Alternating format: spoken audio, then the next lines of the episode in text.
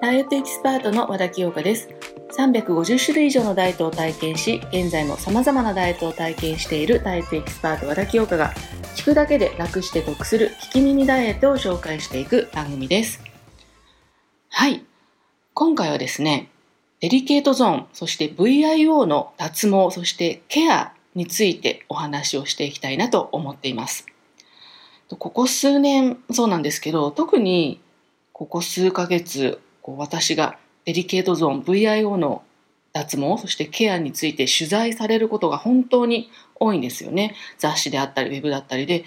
もう何度か解説しているんですけれども、ま、それだけ需要があるんだなっていうふうに実感しています。特にあの若い子だとおしゃれのため綺麗なアンダーウェアをつけるとかと水着を着るとかそういったおしゃれっていう意味でケアする方法を知りたいっていう人が多いんですけども年齢が上がってくると今度はこう自分が介護される時に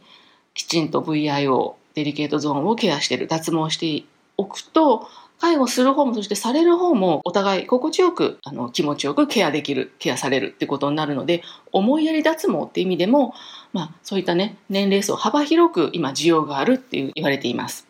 はい、私的にもあの実際もう脱毛を専門のサロンでしているんですね。で私的にもう本当にメリットしかないと思っていますので今回はこのデリケートゾーンの脱毛そしてケアについて少しお話ししていきたいなと思っています、まず脱毛の仕方ですねそしてセルフで自分で脱毛する方法を少し解説していきたいなと思うんですけれどもまあ、本当はねあの専門のサロンでやっていただいた方がいいと思うんですけれども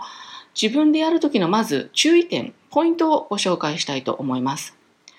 やっぱデリケートって言われるぐらい本当にデリケートな部分ですのであの粘膜のギリギリまで処理しようとしないで少しずつ丁寧にやるってことがまずポイントですね。あとは生理中あと生理前後その部分はあのお肌も敏感になっていますので、その時期は控えた方がいいです。まず V ですね。VIO の V の部分は、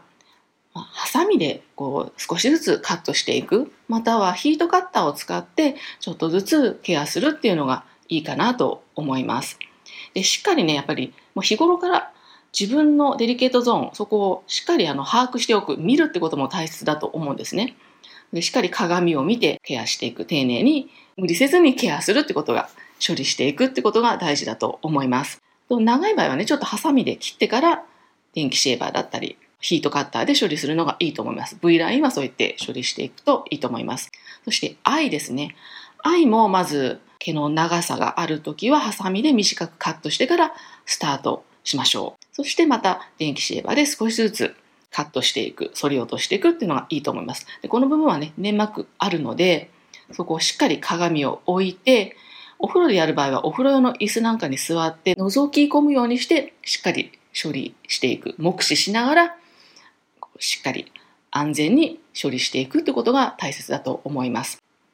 そして最後、オーラインなんですけれども、ここは必要があればって感じなんですけど、ここは本当に自分でやるのはね、なかなか難しいので、ここもしっかり鏡を下に置いて、そこにこうまたぐようにしてで覗き込んでケアするっていうのがいいと思います。はい、でもねやっぱりねこのデリケートゾーンっていうのはなかなか自分では難しい処理しにくいケアしにくい部分ですのでできれば専門の医療のエステであったり美容サロンでやってもらうのがいいかなと思います。私も私は美容の脱毛美容の脱毛サロンでやってもらいました。機械でね光を当ててやってもらいました。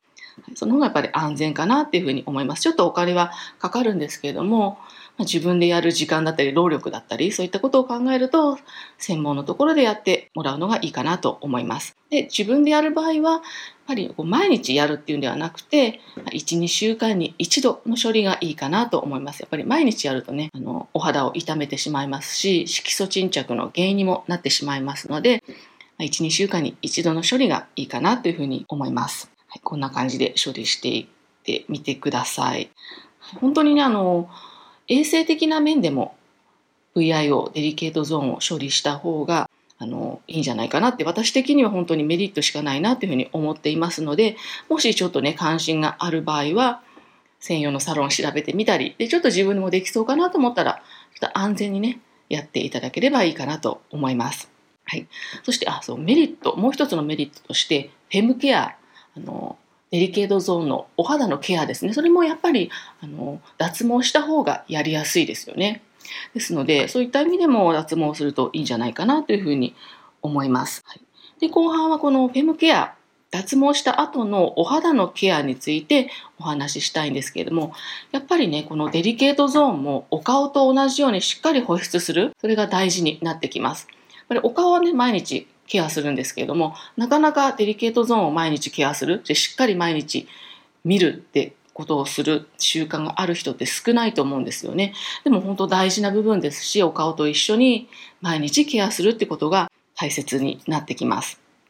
そこで、あの、私のおすすめの商品をご紹介したいと思います。しっかり保湿するってことが、まあ、乾燥も防いで、そして、あの、匂いであったり、と乾燥によるかゆみだったり黒ずみ、そういったものを防ぐ、解消する、そういったことにも役立ちますので、ぜひ、あの、これからご紹介するフェムケアのアイテムをご参考にしていただければと思います。まず、ウォッシュ編、洗うですね、洗浄。洗浄のおすすめを紹介したいと思います。私が使っているのはですね、アンティームフェミニンウォッシュというもので、自然由来のものからできていますので、本当に弱酸性で安全安心。すごくデリケートゾーンに合った、あの、セルをね、配合していますので、それで気になる匂いとか蒸れも予防してくれます。はい、アンティームのフェミニンウォッシュ、こちら使っています。商品は後ほど写真の方にね、ブログであったり、インスタの方に載せておきますので、参考にしてみてください。で、もう一つはですね、フェミニンウォッシュ、マルチベ、マルチベネフィットシンプリーセンシティブというものになるんですけれども、サマーズイブっていうところのブランドから出ています。サマーズイブのフェミニンウォッシュ、マルチベネフィットシンプリーセンシティブ。こちらもあの洗浄用、洗うものとしておすすめです。こちらもね、後で載せておきます。はい。そして、特に脱毛した後、そして毎日の保湿ケアですね。それも大事になってきますので、保湿ケアにあの欠かせないアイテムというのもご紹介したいと思います。私がね、使っているのはですね、ピュピュビケアオーガニックフェミニンマッサージミルク。こちらを使っています。もう一回言いますね。ピュビケアオーガニックフェミニンマッサージミルク。こちら使っています。こちらのデリケートゾーンの専門美容サロンから生まれた商品になっていますので、こちらも本当に安全安心です。乾燥によるくすみ、乾燥、乾燥によるくすみを解消してくれて、すごくね、優しいローズであったり、イランイランの香りもしますので、こちらもすごくおすすめです。お風呂上がりに私、毎日使っております。はい。そして、あのデリケートゾーンのシートもあるんですね。これ私、あの、外出の際に結構持ち歩くんですけれども、特にね、汗ばんだ時、夏、あと、まあ、生理中であったり、そういった時に役立つので、このシート、デリケートゾーン専用のシートを持ち歩くっていうのもとてもおすすめだと思います。こちら2つご紹介させてもらいます。こちらも先ほどの保湿と同じブランドなんですけれども、ピビケアオーガニックのフェミニンコットンシート。で一つ一つね、個包装になっていますので、あのメイクのポーチにも入れやすいので、こちらおすすめです。ピビケアオーガニックのフェミニンコットンシート。はい。これシートですね。もう一つは、あの先ほどのサマーズイブ洗浄用ですね。こちらからも出ているんですけれども、サマーズイブのフェミニンクレンジングワイプノーマルスキンシート、洗浄シートですね。こちらもおすすめです。こちら私必ず持ち歩いて、ちょっとね、すっきりしたい。おトイレの時に、ちょっとあの、すっきりしたいな、ちょっと気分を変えたいなっていう時にもいいと思いますので、こういったシートもおすすめです。ぜひ参考にしてみてください。はい。なんかね、あの、このね、デリケートゾーン VIO っていうのは、脱毛する、しないっていうのはね、まあ、自分のあの判断でいいと思うんですけれども、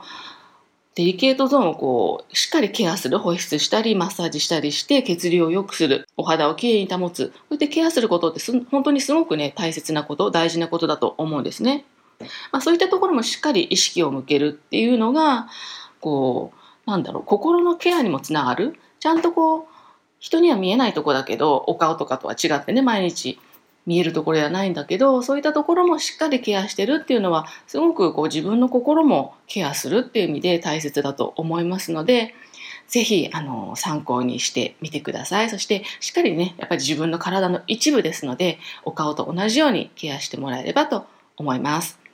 はい。ということでここまでお時間お付き合いいただきましてありがとうございました。内容に関する質問であったり感想はインスタの DM またホームページのお問い合わせ欄そして Spotify、Apple の詳細欄にもお問い合わせのメールアドレス記載していますのでそちらからご連絡いただければと思います。はい。ではまた次回お会いしましょう。